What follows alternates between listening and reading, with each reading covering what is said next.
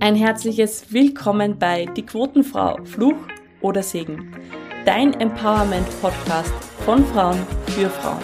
Mit wertvollen Karrieretipps, spannenden Insights und neuen Ideen. Mein Name ist Ursula Helmel und ich freue mich sehr, dass du heute wieder mit dabei bist. Grüß euch und herzlich willkommen zur Die Quotenfrau, Fluch oder Segen.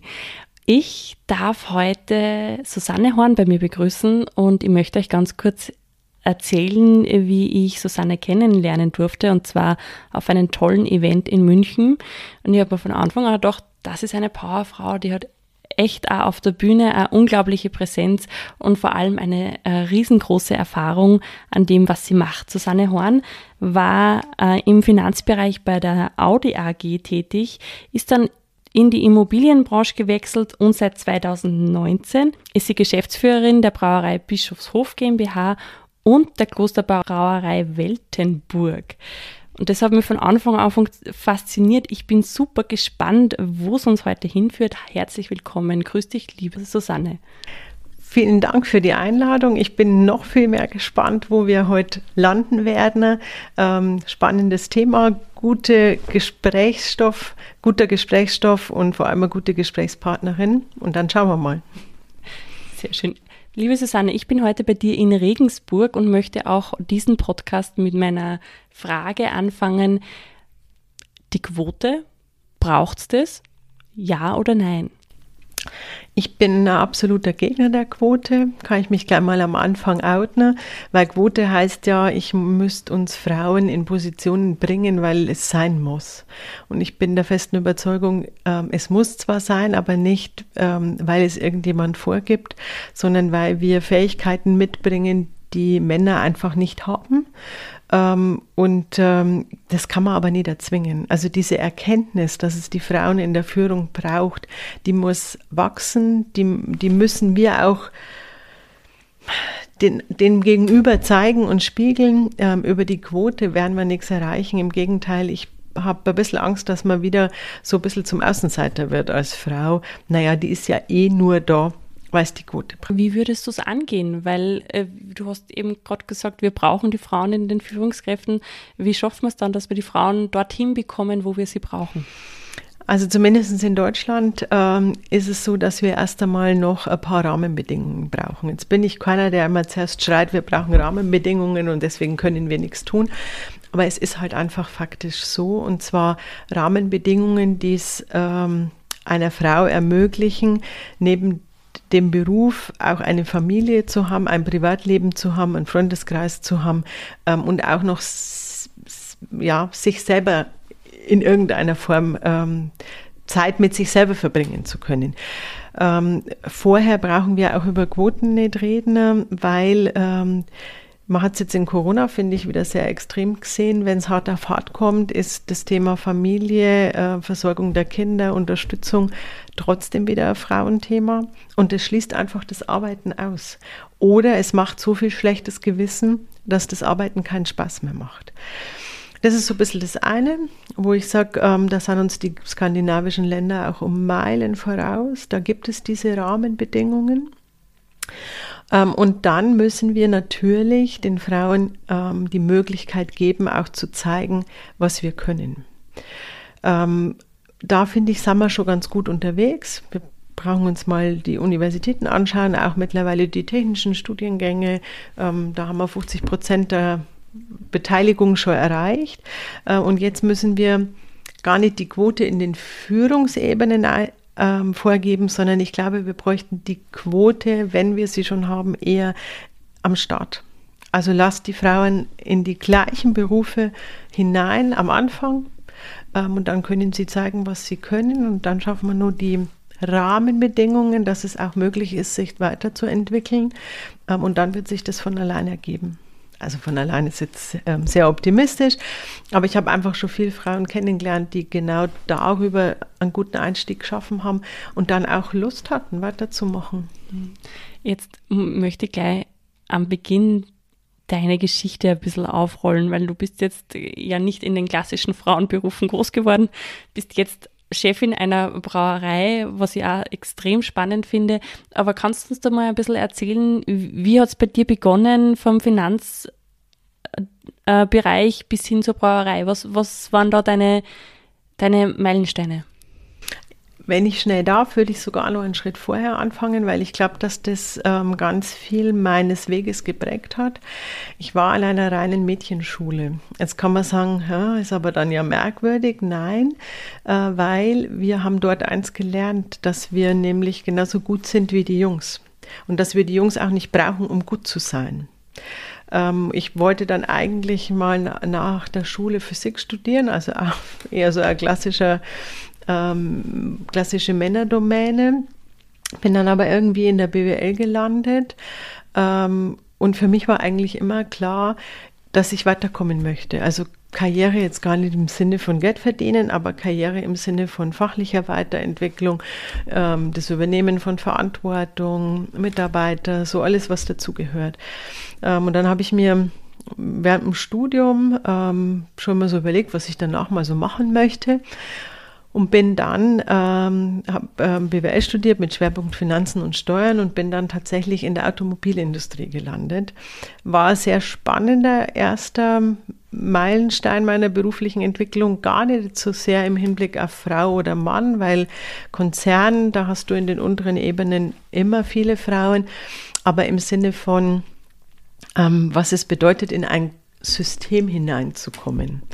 Ähm, das heißt, ähm, feste Arbeitszeiten zu haben, nicht mehr machen zu dürfen, weil der Betriebsrat dann vor der Tür steht, eine Weiterbildung erst machen zu dürfen, wenn man ähm, mindestens so und so lange im Unternehmen ist, was mir alles völlig fremd war und wo ich mir gedacht habe, nee, das will ich auch nicht. Deswegen bin ich dann auch nicht sehr lange in dem Konzern geblieben, sondern bin dann in ein mittelständisches Unternehmen im Immobilienbereich und da bin ich das erste Mal so ganz bewusst mit diesem Thema Männer und Frauen und warum geht man anders miteinander um ähm, in Berührung gekommen.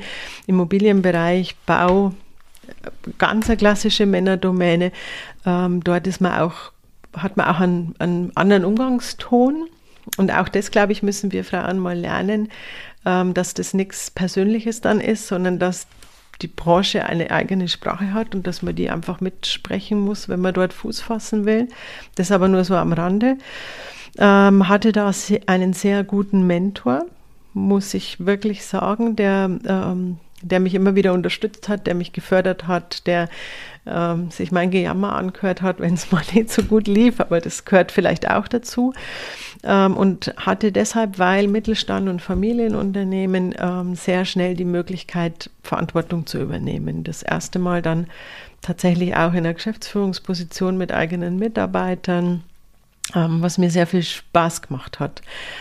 Ähm, ich bin dann dort tatsächlich weg ähm, weil für mich ein nächster Schritt anstand, ich noch mal ein bisschen mehr Verantwortung haben ähm, wollte und weil sich das Unternehmen auch verändert hat im Zuge des Generationenwechsels ähm, und bin dann das erste Mal in meinem Leben in eine Brauerei gekommen. Und wenn man denkt, naja, Baubranche ist Männer, dann lernt man, dass Brauerei noch viel mehr Männer, nämlich ausschließlich Männer ist. Ähm, und habe da dann wieder die Erfahrung gemacht, dass man sich aber als Frau, wenn man fachlich gut ist, ähm, sich für die Menschen interessiert, für die Themen interessiert, ähm, trotzdem mit Beharrlichkeit tatsächlich Fuß fassen kann. Ich habe das, ähm, glaube ich, als wir uns kennengelernt haben, erzählt, weil ich das nie in meinem Leben vergessen werde. Eine sehr prägende Geschichte. Ich war das erste Mal auf einer ba Verbandsveranstaltung im Brauereibereich mit lauter Männern. Zwei Tage. Und es hat zwei Tage kein Mensch mit mir gesprochen. Und dann habe ich mir gedacht, das wird mir nicht mehr passieren. Aber nicht, ich gehe da nicht mehr hin, sondern ihr werdet merken, dass ihr um mich nicht rumkommt und dass ich was zu sagen habe und deswegen komme ich auch wieder.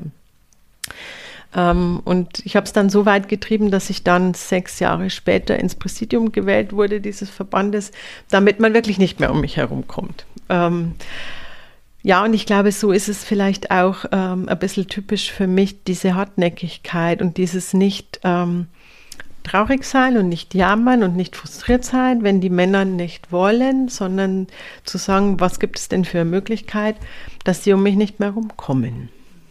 Und das ist so ein bisschen mein Thema. Das muss man aber auch mögen. Ähm, das muss man auch aushalten können. Ähm, aber mir hat es immer Spaß gemacht, äh, zu sagen, ihr werdet schon sehen, das geht nicht anders. Was fasziniert dich denn an der Brauerei und an der Braubranche?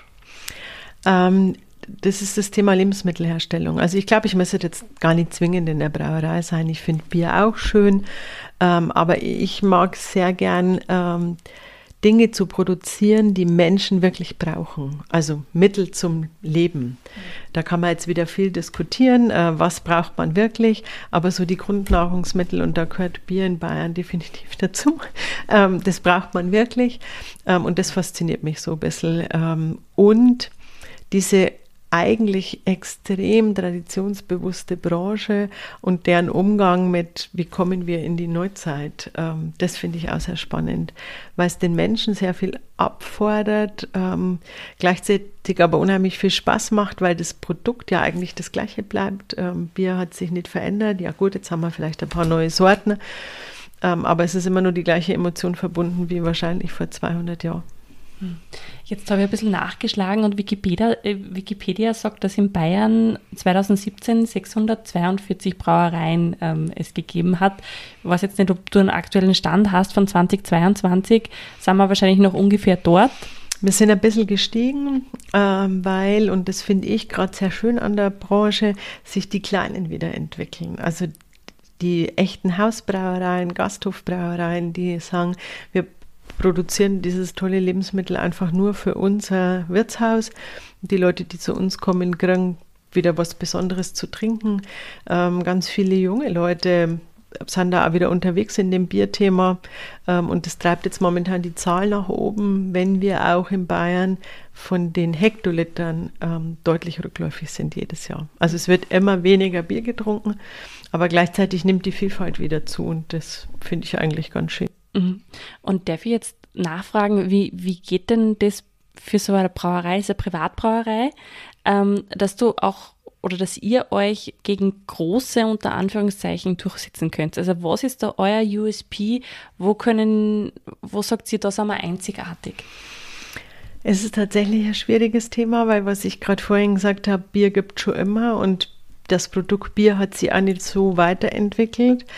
Führt leider auch dazu, dass sich die USPs nicht so wirklich ähm, rausarbeiten lassen, weil ein helles ist ein helles. Äh, dafür würden mich jetzt unsere Braumeister schlagen, weil natürlich gibt es Nuancenunterschiede, aber man muss jetzt mal fairerweise sagen, ein handwerklich gut hergestelltes helles schmeckt dann überall gleich. Ähm, und letztendlich können wir, haben wir zwei Ansätze, mit denen wir arbeiten können. Dieses handwerklich. Also viele Menschen ähm, gehen wieder zurück auf das, dass sie sagen, sie wollen kein Industrieprodukt, sondern wenn sie sich etwas gönnen, ein gutes Lebensmittel, dann ist es doch bitte auch handwerklich hergestellt. Und das haben wir im Mittelstand. Wir stellen wirklich noch Bier her. Ähm, nicht der Computer macht Bier, sondern die Menschen machen Bier. Die Menschen verkosten es, die Menschen suchen sich Rohstoffe aus ähm, und die Brauer haben da ganz viel Leidenschaft dabei. Und dann ist natürlich für uns immer noch das zweite Thema die Regionalität. Deswegen wird uns in Österreich wahrscheinlich auch keiner kennen. Das ist aber auch gut so, äh, weil wir verkaufen unser Bier in der Region. Wir verkaufen, also gut, unsere Region ist jetzt schon ein bisschen größer. Ähm, das heißt, wir haben halt so Südbayern als unsere Region. Mhm. Und Regionalität heißt bei uns halt auch immer, dass die Rohstoffe auch aus dieser Region sind, also nicht nur das Verkaufsgebiet, sondern wo kommen die Rohstoffe her, dorthin wird auch das Bier verkauft. Hm. Sehr schöner Ansatz. Ähm, darf ich jetzt, ich bin jetzt ja ein bisschen herumgekommen da in, in deinem Haus, wenn ich das so sagen darf, und habe ein, zwei Frauen gesehen, wahrscheinlich äh, Frauen, die im, ähm, im Büro arbeiten. Gibt es für dich einen Ansatz, wie wir Frauen dazu begeistern können, zum Beispiel Bierbrauermeisterinnen zu werden? Ich weiß jetzt nicht, wie ich das äh, richtig ausspreche, ja, ja. aber gibt es da irgendwas, hast du da eine Idee? Ähm, macht es da in dieser Hinsicht etwas? Ähm, Also wir haben tatsächlich nicht nur Frauen in der, im Büro, das ist mir auch ganz wichtig. Wir haben schon zum einen mal Frauen im Vertrieb. Das ist in der Braubranche schon was ganz was Seltenes. Also Verkäuferinnen, Bierverkäuferinnen gibt es eigentlich nicht. Bei uns gibt es die schon. Wir haben ähm, zwei Lebensmitteltechnologinnen hier bei uns, die im Labor und damit ganz eng am Produkt arbeiten. Was uns tatsächlich noch fehlt, sind die Brauerinnen. Ähm, das ist ein Ausbildungsberuf. Ähm, und tja, das haben wir tatsächlich sehr intensiv am Werben. Haben es jetzt aber die letzten, seit ich jetzt da bin, die letzten drei Jahre nicht geschafft, eine weibliche Auszubildende zu finden. Ähm, ich mag da aber nicht aufgeben, weil es ist kein körperlich schwerer handwerklicher Beruf, was jetzt das ausschließen würde. Ganz im Gegenteil, ähm, man kann das machen. Ähm, man merkt aber, und das ist, klingt jetzt vielleicht ein wenig komisch, aber die Faszination von Bier ist bei den 15-jährigen Jungs deutlich höher als bei den Mädels. Ähm, fällt mir also im privaten Umfeld auf. Ich habe ja einen Sohn in dem Alter. Die Mädels fangen dann an, Sekt zu trinken und die Jungs fangen an, Bier zu trinken. Und nicht, weil man bei uns dann Bier trinken darf während der Ausbildung, aber sie kommen mit diesem Lebensmittel im Produkt äh, in Berührung. Und damit haben wir es viel einfacher, Werbung zu machen und zu sagen, mach doch mal ein Praktikum bei uns. Das also das merke ich dann, das finden die richtig spannend, dass sie dann einmal da hingehen dürfen, ähm, einen Haustrunk mit heimkriegen, mit ihren Freunden da mal drüber reden. Ähm, das ist für uns immer der einfachste Ansatz, Auszubildende zu finden über diese Faszination. Und da tun wir uns bei den Mädels einfach schwer.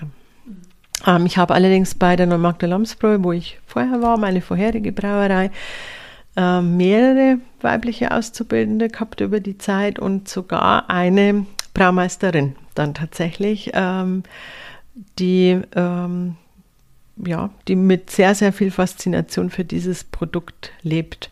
Und letztendlich ist das der zweite Ansatz. Wir brauchen Frauen, die dann wieder bei den Mädels auch Werbung machen. Also Role Models, die sagen können, schaut her, ich habe einen tollen Beruf, ja, ich bin Braumeisterin. Mhm. Auch für die Eltern. Also ich merke das oft, wir haben hier Azubi-Tage, ähm, wo dann die Eltern mit ihren Kindern kommen. Ähm, und wir haben dann, also wir, wir haben ja auch weibliche Auszubildende, aber die lernen halt Industriekauffrau oder in der Logistik. Ähm, und wenn ich dann die Eltern anspreche und sage, Mensch, Brauer wäre doch auch ein guter Beruf, ähm, da sind unheimlich viele Vorbehalte da. Und ähm, da müssen wir nur einen guten Weg finden, die irgendwie abzubauen. Weil es ist ja nicht so, dass man hier, wenn man Brauer lernt, den ganzen Tag Bier trinkt. Ähm, ganz im Gegenteil. Mhm. Mhm. Gibt es einen Punkt in deiner Karriere, wo du sagst, das war eigentlich richtig, richtig harte Arbeit oder richtig schwer? Im Sinne, dass du sagst, ähm, dich durchzusetzen als Frau oder ähm, du hast uns ja schon erzählt von diesem einem Tag oder diese zwei Tage, wo niemand mit dir gesprochen hat, hat es da vorher auch was gegeben und was würdest du Frauen mitgeben, wenn sie an so einem Punkt sind? Also mein schwierigster Punkt war tatsächlich, ähm, als ich meinen Sohn gekriegt habe, weil da auf einmal so ganz viele Vorurteile da waren, die dann gesagt haben, ja, du wirst doch jetzt nicht weiterarbeiten und auf gar keinen Fall ganztags und wie soll denn das gehen und äh, warum hast du dann ein Kind? Ähm, das war für mich tatsächlich die schwierigste Zeit, weil ich da selber angefangen habe, dann darüber nachzudenken, ob das, was ich tue, in Ordnung ist. Ähm, und da kann ich jedem nur mitgeben, ähm, das ist eine Entscheidung, die man mit sich allenfalls noch mit seinem Partner trifft, aber und jede Entscheidung ist da richtig. Also ich habe auch Frauen erlebt, öfter erlebt, die unbedingt arbeiten wollten und die dann aber den jeden Tag ähm, komplett frustriert in der Arbeit waren, weil sie das Gefühl hatten, sie müssen eigentlich zu Hause sein bei ihrem Kind. Wo ich dann sage, dann müsst ihr das auch tun und dann ist das auch völlig in Ordnung. Also es ist eine Situation, wo man auf sich, glaube ich, hören muss und das tun muss, womit man sich wohlfühlt. Und das ist dann einfach auch richtig. Und würdest du sagen, das ist viel von der Gesellschaft oder ist es wirklich der Druck, den die Frauen sich selber machen? Sowohl als auch. Also ich habe schon obwohl ich mir selber bis auf ganz wenige Momente überhaupt keinen Druck gemacht habe, viel Druck von außen gekriegt, lange Jahre. Vor kurzem erst hat, ähm, und es sind dann meistens tatsächlich die Frauen, eine andere Frau zu mir gesagt, dass aus deinem Sohn so, dass sich dein Sohn so gut entwickelt hat, wo ich mir dachte, ja, warum nicht? ähm, also da kriegt man schon nach wie vor sehr viel, sehr, sehr viel Druck von außen. Ähm, und das, glaube ich, kann man nur aushalten, wenn man mit sich selber im Reinen ist. Weil ansonsten wird man auch leicht aggressiv, was ja dann wieder eine Bestätigung für das Gegenüber ist. Ähm, aber wenn man mit sich im Reinen ist, kann man das auch aushalten und irgendwann auch ausblenden, glaube ich. Mhm. Und würdest du es nochmal so machen? Ja, ich würde es nochmal so machen. Aber ähm, weil es bei mir halt einfach auch gut geklappt hat. Mhm. Also ich glaube, man kann es nicht erzwingen. Es gibt auch andere Kinder, die damit vielleicht nicht so gut umgehen können oder nicht so souverän sind. Aber ich habe für mich in der Zeit nichts vermisst. Ähm, ja, es bedeutet schon hohen Organisationsaufwand. Mhm. Aber es hat eigentlich immer alles im Wesentlichen gut geklappt. Man muss in der Phase bereit sein, Hilfe anzunehmen, wenn sie einem angeboten wird. Das war für mich auch so ein Learning. Ähm, aber ich würde es auf jeden Fall wieder machen. Dankeschön. Wir haben ganz am Anfang davon gesprochen, dass du gesagt hast, Frauen, wir brauchen Frauen in den Führungspositionen, sie führen anders. Woran machst du das fest und, und was ist so, wo würdest du sagen, braucht es einfach mehr Weiblichkeit in den Führungsrollen? Ähm, mir ist immer wichtig, dass anders nicht, nicht besser heißt grundsätzlich. Ähm, ich finde es aber wichtig, dass man in einem Unternehmen an allen Stellen, aber auch in der Führungsebene beides hat. Also den männlichen und den weiblichen Aspekt. Ähm, weil es gibt Situationen, wo das eine und wo das andere einfach wichtig ist. Ähm, für mich heißt anders, ich erlebe die Frauen offener, was das Thema ähm, Zuhören, Menschen anlangt, aber selber auch mal Emotionen zu zeigen, was ich extrem wichtig für die Mitarbeiter finde. Ähm, ich erlebe die Frauen auch, ähm,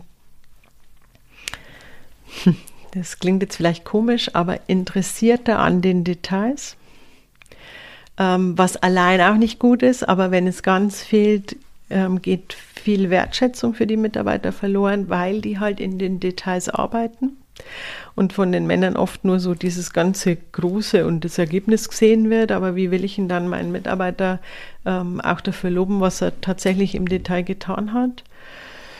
Ähm, und ich erlebe die Frauen auch als bessere Organisatorinnen. Ähm, Struktur zu geben, Hilfestellung, also als Coach sozusagen, ähm, die Mitarbeiter mitzunehmen.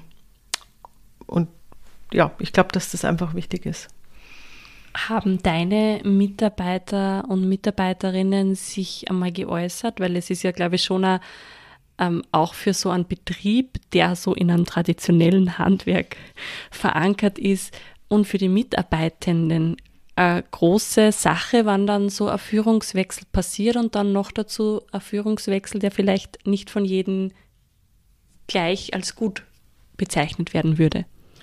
Ich glaube, dass es für meine Mitarbeiter hier ähm, ganz schwierig war am Anfang, weil wir hatten einen ganz krassen Bruch.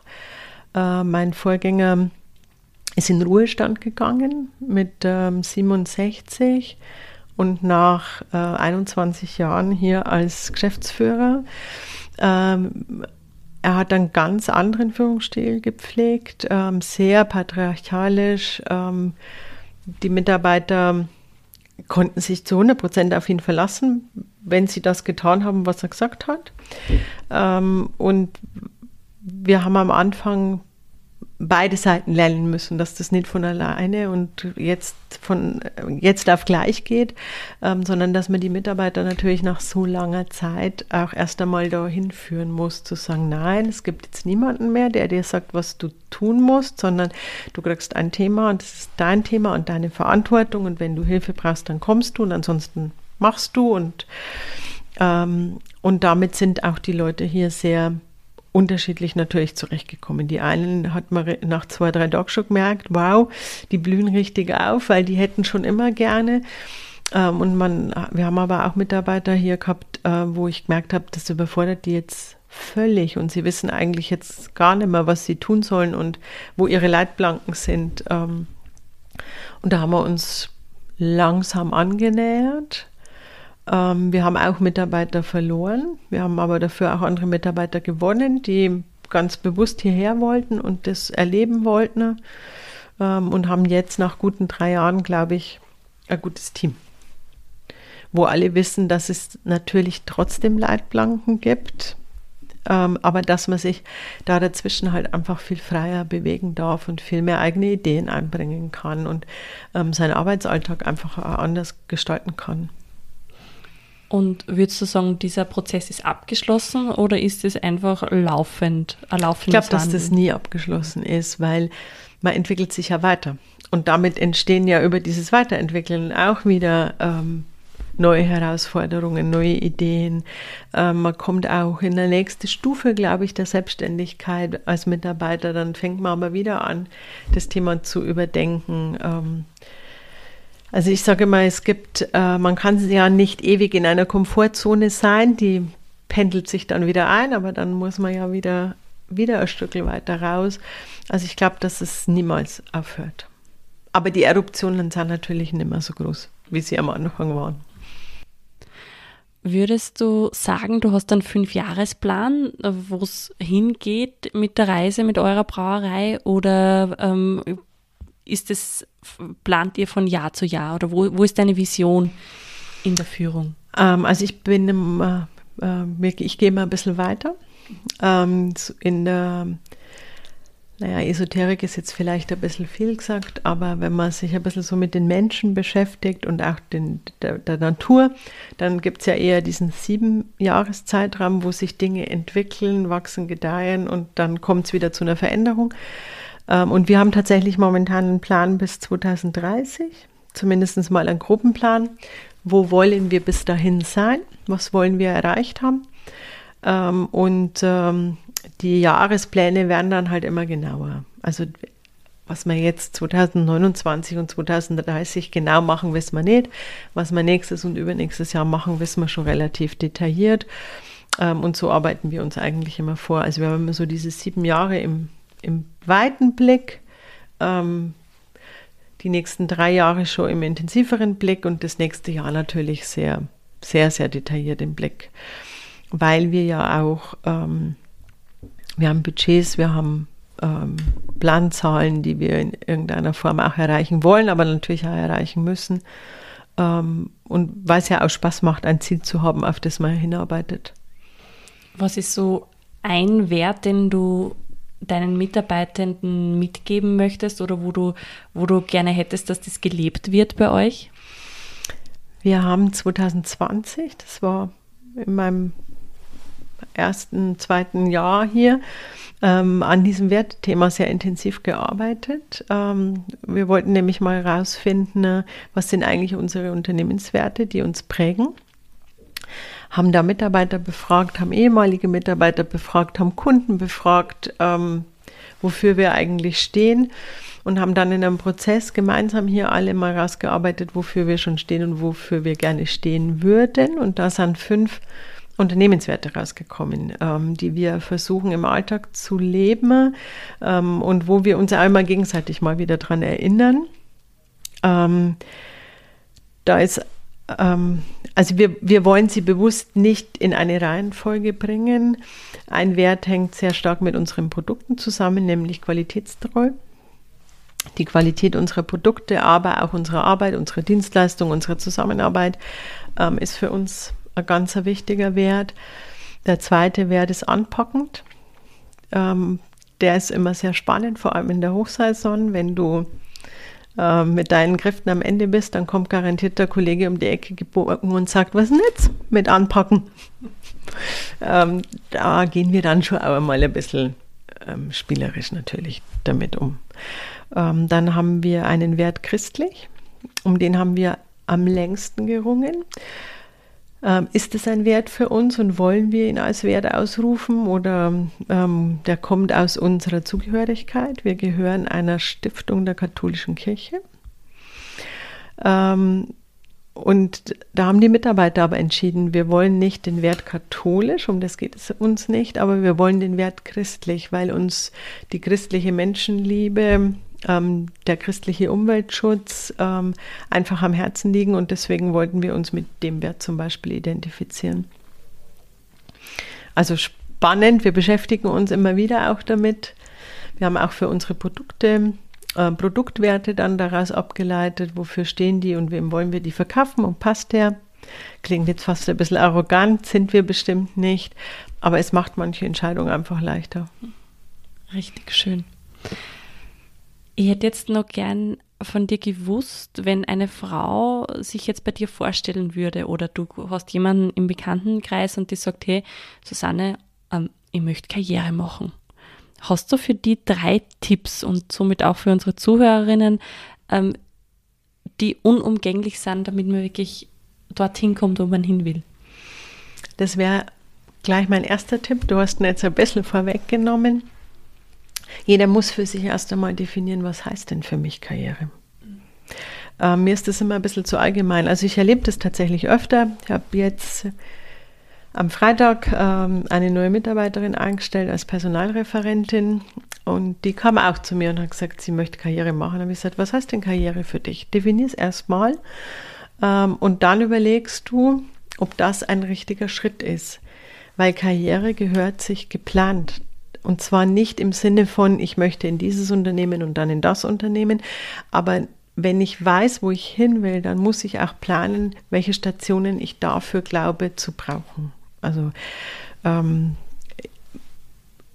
ich glaube zum Beispiel, dass man Führung lernen muss und zwar lernen über Erfahrung. Das heißt, äh, wenn ich wenn für mich Karriere ist, irgendwann mal 1000 Mitarbeiter zu führen, dann muss ich das planen und muss sagen, also meine erste Führungsposition, ich fange mal an mit zwei, drei, dann muss ich aber gezielt wechseln, um zu sagen, okay, dann erweitere ich meine Führungsspanne mal auf 50 ähm, und deswegen muss man für sich erst einmal definieren, was heißt denn Karriere? Für mich war Karriere, ich möchte mal die Chefin in einem mittelständischen Unternehmen sein. Mir ist es nie darum gegangen, dass es möglichst groß sein muss, weil mir der Menschenkontakt so wichtig ist. Und mit 1000 Mitarbeitern geht das natürlich nicht mehr. Ich habe jetzt ähm, 160 insgesamt, die kann man alle noch kennen. Und da kann man nur was wissen. Also das wäre für mich der Tipp 1 jeder muss für sich mal definieren, was heißt es denn Karriere. Der Tipp 2, ich bin der festen Überzeugung, ohne fachliche Expertise geht es nicht.